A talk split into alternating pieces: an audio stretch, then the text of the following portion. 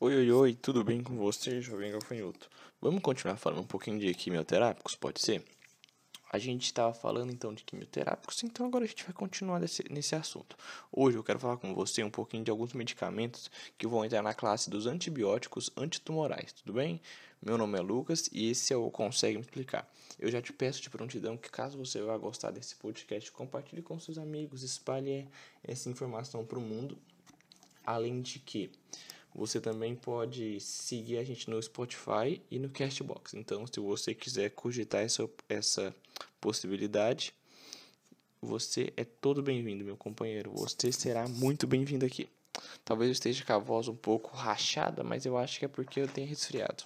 Não sei. Talvez não. Talvez eu tenha essa voz sempre e eu tô só achando isso agora. Difícil. Então, quando a gente fala de antibióticos tumorais, antitumorais, a gente tem alguns fármacos específicos. O primeiro fármaco que a gente pode, um exemplo de fármaco que a gente pode falar é a, dact, a dactinomicina. Dactinomicina é um exemplo de antibiótico, uh, antibiótico antitumoral. Como é que funciona o mecanismo de ação desse antibiótico antitumoral?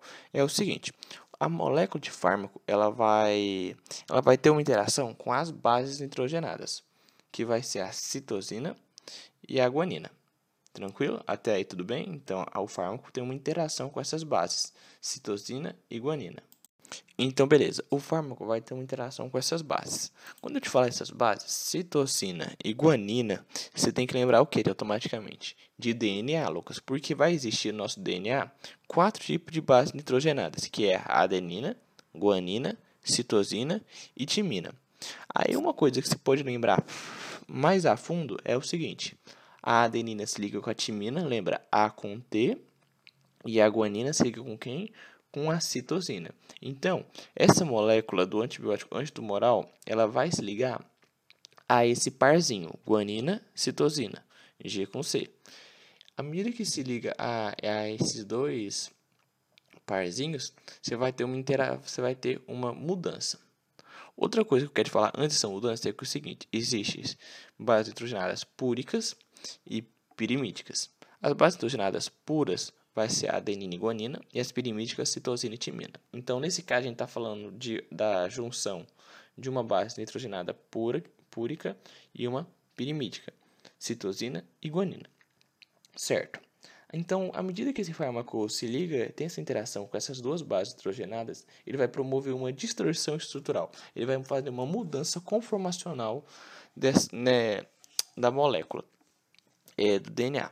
Ele vai bloquear é, o alongamento da cadeia do DNA. Bloqueando o alongamento da cadeia do DNA, você já sabe que vai dar ruim, não sabe? A molécula de fármaco ela vai ficar como se fosse um, um espião lá dentro. vou te falar, um intruso entre essas duas bases. O que vai impedir o quê? Transcrição e replicação gênica. Se não tem transcrição, você não vai poder ter uma síntese proteica lá na frente. E se você não tem replicação gênica, lembrando que a replicação gênica é, é sempre semi-conservativa, já que se conserva um molde da fita, uma parte da fita molde. Então você não vai ter replicação gênica nem síntese proteica. Logo, você vai matar a célula tumoral, que é isso que a gente quer. Então, nesse caso, ele é muito utilizado na, né, como terapia multimodal de tumores pediátricos, como tumor de Wilms, não sei se é assim que fala, que é W-I-M-S, tumor de Wilms, que também é conhecido como tumor nefroblastoma, que é um tumor maligno originado no nosso rim. Também ele, ele atua como em cânceres rabidomiossarcoma, em sarcoma de Ewing, não sei se é assim que se fala, também, e ele pode também ser usado em combinação com outros aparatos tecnico, é, tecnológicos e farmacológicos para combater, como por exemplo uma radioterapia. Até aí, tudo bem, gafanhoto? Estamos sendo entendidos? É, ele também é muito utilizado em outros fármacos, como eu te disse. Exemplos dele é a vincristina, que a gente falou, e a doxorubicina. Como efeitos adversos desse grupo de fármacos, a gente vai ter o que?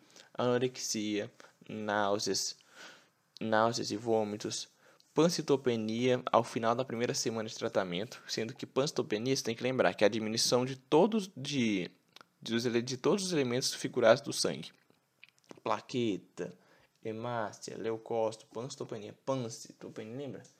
É, o, o pan é, é um é um prefixo geral que engloba muita coisa. Então, panstopenia é diminuição dos elementos circulares do sangue. Proctite pode causar também diarreia, queilite, ulceração da mucosa oral e que o extravasamento do medicamento no local da, da droga pode causar várias lesões graves. E o fármaco pode ser muito corrosivo para tecidos moles. Então são esses dois adentos. Isso é que eu queria falar dessa parte para você de antibióticos antitumorais. Se você gostou, não se esqueça em nome do Senhor Jesus de compartilhar com seus amigos, cachorro, família, poodle, koala, todo mundo. Eu já vi que tem gente que escuta da Austrália e Nova Zelândia, então se você tiver um koala, me manda uma mensagem. Eu nunca vi um koala. Manda foto de um koala para mim. Muito obrigado. É isso. Esse foi o podcast consegue explicar hoje.